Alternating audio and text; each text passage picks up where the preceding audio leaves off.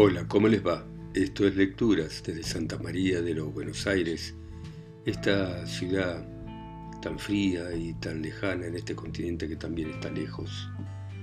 Y vamos a continuar leyendo a Rudyard Kipling en este cuento La marca de la bestia, que sigue de esta manera.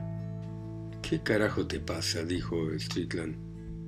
No, nada, Flit hablaba rápido y con voz un poco confusa. Salí a trabajar al jardín, ya sabes. El olor de la tierra es tan rico. Creo que me voy a ir a dar un paseo, un paseo largo, un paseo que dure toda la noche. Entonces me di cuenta que había algo que no cerraba. Y le dije a Strickland, esta noche voy a comer en casa. Que Dios te escuche, dijo Strickland. Vamos, Fleet, levántate te va a agarrar fiebre. Venía a comer y vamos a encender las lámparas. Todos vamos a cenar en casa. Fritz se puso de pie, sin ganas, y dijo, pero sin lámparas, sin luz. Se está mucho mejor acá. ¿Por qué no comemos afuera y comemos carne? Además, mucho más crudas que antes. Y además llenas de sangre y que tengan un hueso, un buen hueso. En el norte de la India, en diciembre hace mucho frío a la noche. Y lo que Fleet decía era la sugerencia de alguien que estaba loco. Entra, dijo Strickland, ahora con voz grave. Entra ya mismo. Fleet obedeció y cuando trajeron las lámparas, vimos que estaba lleno de tierra y de porquerías de los pies a la cabeza. Debía haberse estado revolcando por el jardín. Se apartó de la luz y fue a su dormitorio. Uno no podía mirarle a los ojos, era horrible. Tenían por detrás, no, no, tenían adentro, no sé si me entienden, como una luz verde, y el labio inferior le colgaba. Strickland dijo, me parece que esta noche vamos a tener grandes problemas. No te quites la ropa de montar, me pidió. Y esperamos y esperamos hasta que Fritz volviese, y mientras tanto pedimos la cena. Escuchamos cómo se movía en su habitación, pero no había luz dentro de ella.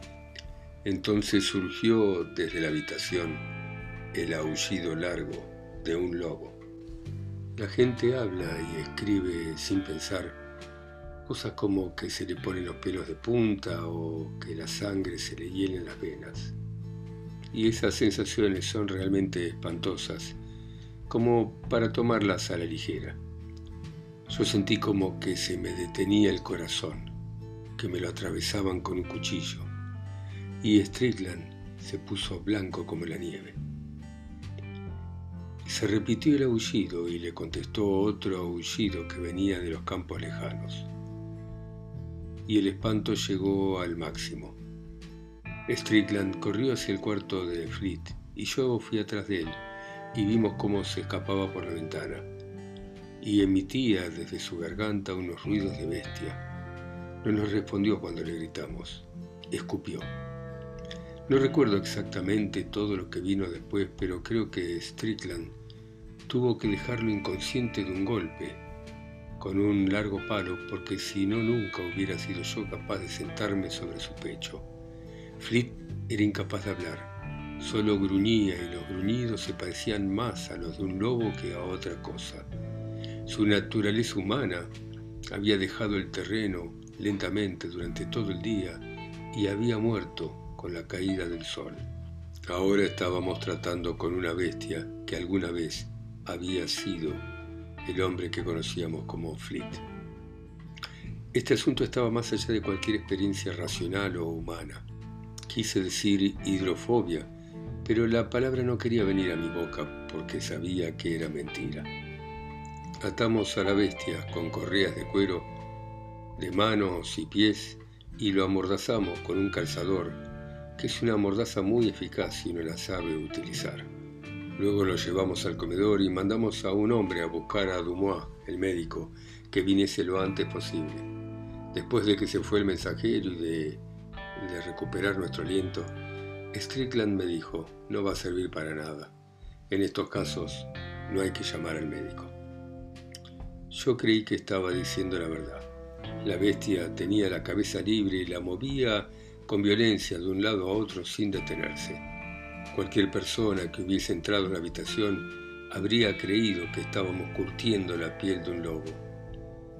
Strickland estaba sentado con la barbilla apoyada donde la mano une a la muñeca y observaba sin decir nada a la bestia que se retorcía en el piso.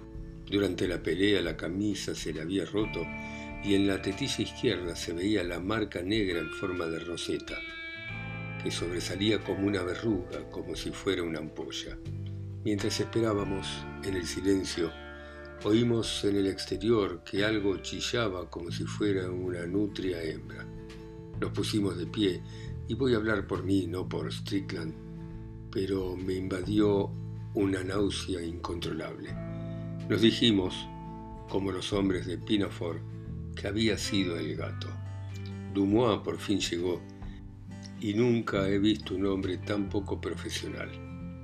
Dijo que era un caso penoso de rabia y que no había nada que hacer. Cualquier remedio que uno le diese no haría más que prolongar la agonía. La bestia ahora echaba espuma por la boca. A Fleet, le dijimos a Dumois, lo habían mordido perros en un par de ocasiones. Cualquier hombre que tenga media docena de perros debe esperar que lo muerdan alguna vez. Dumois no nos podía ayudar de ninguna manera. Solo podía certificar que Dumois estaba muriendo de rabia. En aquel momento la bestia aullaba, porque había conseguido escupir el calzador y tenía la garganta liberada. Dumas dijo que estaba dispuesto a certificar la causa de la muerte y que el fin era certero. Era un hombre de buenos sentimientos y hasta se ofreció a quedarse con nosotros, pero Strickland declinó amablemente el ofrecimiento. No quería arruinarle el primer día del año con algo tan desagradable. Solo le pedía que no hiciera pública la causa verdadera de la muerte de Fleet y Dumois se fue profundamente alterado y apenas se dejó de oír el ruido de las ruedas del carro, Strickland me murmuró lo que él sospechaba. Sus conjeturas eran tan ridículamente improbables que yo no me atrevía a decirlas en voz alta, y si bien participaba de la opinión de Strickland, me avergonzaba de ellas y fingí no creerlas. Incluso cuando el hombre de plata haya embrujado a Fleet por haber profanado la imagen de Hanuman, el castigo no se tendría que haber producido tan pronto. Mientras yo decía estas palabras, el grito volvió a oírse afuera y la bestia entró en tal estado de violencia por liberarse que tuvimos miedo que las ligaduras se diesen. Mira, dijo Strickland, a la sexta vez que esto se repita, voy a asumir el poder que me da la ley. Te pido que me ayudes. Fue a su cuarto y al cabo de unos minutos volvió con una vieja escopeta, una cuerda bien gruesa y un bastidor de madera de la cama. Le conté que las convulsiones se habían producido unos segundos después de cada grito y que la bestia parecía bastante más débil. Strickland dijo, pero no puede quitarle la vida, no le puede quitar la vida. Yo dije sabiendo que hablaba conmigo, tal vez un gato, tiene que ser un gato. Si el responsable es el hombre de plata, ¿cómo se atreve a venir? Strickland colocó el bastidor de madera encima de la chimenea, puso la escopeta, extendió el bramante sobre la mesa y rompió un bastón en dos. Había un montón de cuerda, tripa cubierta de alambre de la que se usa para pescar y a todos los extremos formando un lazo. Y entonces dijo, ¿cómo podemos atraparlo? Tenemos que agarrarle vivo y sin hacerle daño. Yo le dije que teníamos que confiar en el cielo y salir en silencio, con los mazos de polo y quedarnos entre los arbustos delante de la casa. Era obvio que el animal, hombre o lo que fuera que gritara de esa manera, se movía alrededor de la casa como si fuera un centinela nocturno que iba y venía. Podíamos esperar en los arbustos hasta que pasara y entonces atacarlo. Strickland aceptó lo que le sugería y furtivamente fuimos al exterior por la ventana del cuarto de baño hasta la galería de adelante y allí atravesamos el camino hasta los matorrales. A la luz de la luna vimos al leproso. Se acercaba desde la esquina de la casa. Estaba desnudo y de vez en cuando maullaba y se paraba a bailar con su sombra. El espectáculo era espantoso y al pensar en el pobre de Fleet, llevado a degradarse de tal manera por una criatura tan horrible, dejé mis dudas de lado y decidí ayudar a Strickland con las escopetas desde las entrañas de la cabeza y vuelta a empezar con todas las torturas que fuese necesario. El leproso se paró en el pórtico de adelante y saltamos sobre él con los mazos.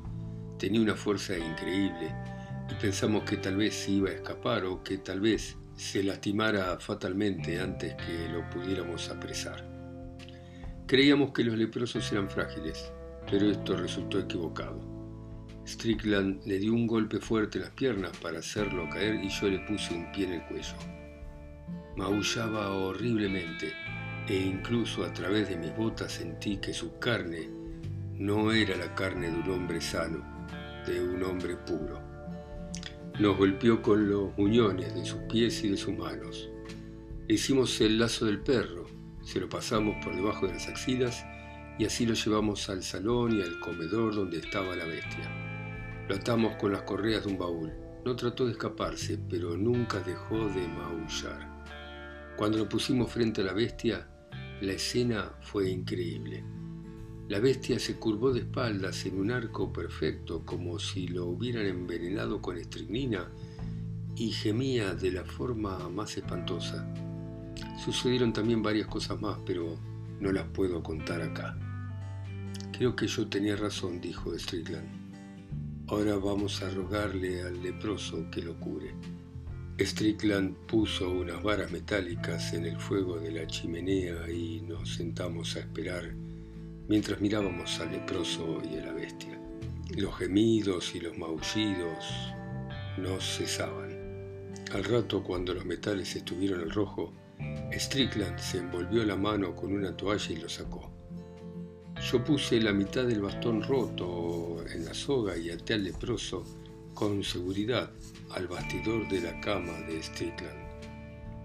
Ahora entiendo cómo hombres, mujeres y niños pueden tolerar ver quemar viva a una bruja. Porque la bestia maullaba y gemía en el cielo y aunque el hombre de plata no tenía cara, se veían los horribles sentimientos que pasaban por la superficie lisa de su rostro como si fuese una lápida que hacía las veces de ella. Por un momento Strickland se tapó los ojos con una mano y empezamos a trabajar. Esta parte no la puedo contar. Comenzaba el día cuando el leproso habló.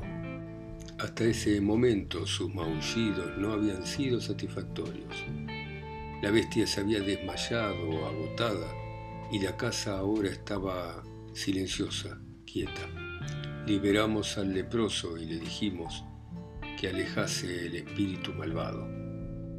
Fue reptando hasta la bestia y le puso la mano en la tetilla izquierda. Eso fue todo. Luego cayó y gimió conteniendo la respiración mientras esto sucedía. Nosotros mirábamos el rostro de la bestia y vimos que el alma de Fleet volvía nuevamente a sus ojos. Entonces apareció sudor en su frente y los ojos, que ahora eran ojos humanos, se cerraron. Esperamos una hora y Fleet continuaba durmiendo. Lo llevamos a su habitación, le dijimos al leproso que se fuera y le regalamos el bastidor de la cama y la sábana para que cubriera su cuerpo desnudo y los guantes y las toallas con que lo habíamos tocado y el cuero con el que habíamos rodeado su cuerpo. Se echó la sábana encima y salió de mañana sin hablar ni maullar. Strickland se secó la cara y tomó asiento. Un gong nocturno de esos que dan las horas en la ciudad dio las siete. Veinticuatro horas justas, dijo Strickland y lo que hice bastaría para que me echasen del servicio, además de encerrarme toda la vida en un manicomio. ¿Vos crees que estamos despiertos? Las varas calientes se habían caído al suelo y estaban chamuscando la alfombra. El olor era completamente real. Aquella mañana a las 11 fuimos a despertar a Fleet. Miramos y vimos que la rosa negra de leopardo había desaparecido de su pecho. Estaba cansado, muy dormido, pero en cuanto nos vio dijo, maldita sea amigo, feliz año nuevo. Nunca más mezclen las bebidas, estoy medio muerto.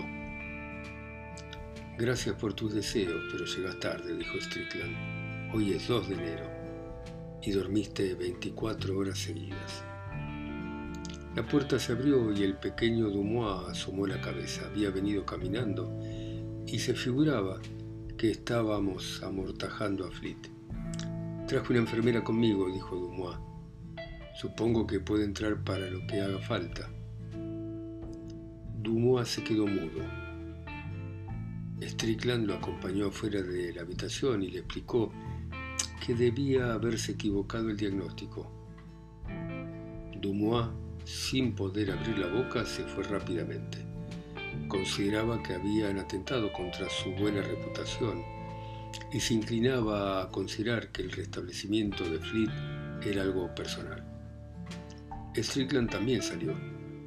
Cuando regresó dijo que había ido al templo de Hanuman con una oferta para reparar la profanación y le habían asegurado solemnemente que ningún hombre blanco había tocado el ídolo y que él era la encarnación de todas las virtudes bajo el encanto de una ilusión. ¿Qué pensás? me dijo Strickland. Y yo le respondí con la frase de Hamlet Horacio, del acto 1 de la escena quinta. Hay más cosas en el cielo y la tierra que las que se sueñan en tu filosofía. Pero Strickland odia esa cita. Dice que la utilicé tanto que ya no tiene sentido. Sucedió otra cosa singular que me asustó tanto como todo lo que había ocurrido la noche anterior. Cuando Fritz se vistió, entró en el comedor y humió el aire. Tenía el extraño tic de mover la nariz cuando olfateaba. Aquí hay un olor a perro horrible, dijo habría que tener más cuidado con esos perros. Proba con azufre, Strick. Pero Strickland no le contestó. Tomó el respaldo de una silla y sin previo aviso le agarró un ataque de histeria. Es terrible ver a un hombre fuerte atacado por la histeria. Y entonces se me ocurrió pensar que habíamos luchado con el hombre de plata por el alma de Fleet en esa habitación y que habíamos perdido para siempre nuestra dignidad de ingleses, y empecé a reírme, y gruñí tan desvergonzadamente como Strickland, y Fleet pensó que nos habíamos vuelto locos. Nunca le dijimos lo que habíamos hecho. Año después, cuando Strickland ya se había casado y por amor de su mujer se convirtió en un respetable miembro de la comunidad, Además de un visitante frecuente de la iglesia, recordamos el incidente sin pasión y Strickland sugirió que lo hiciese público. No entiendo muy bien cómo podría aclarar el misterio, porque en primer lugar nadie va a creer una historia tan desagradable.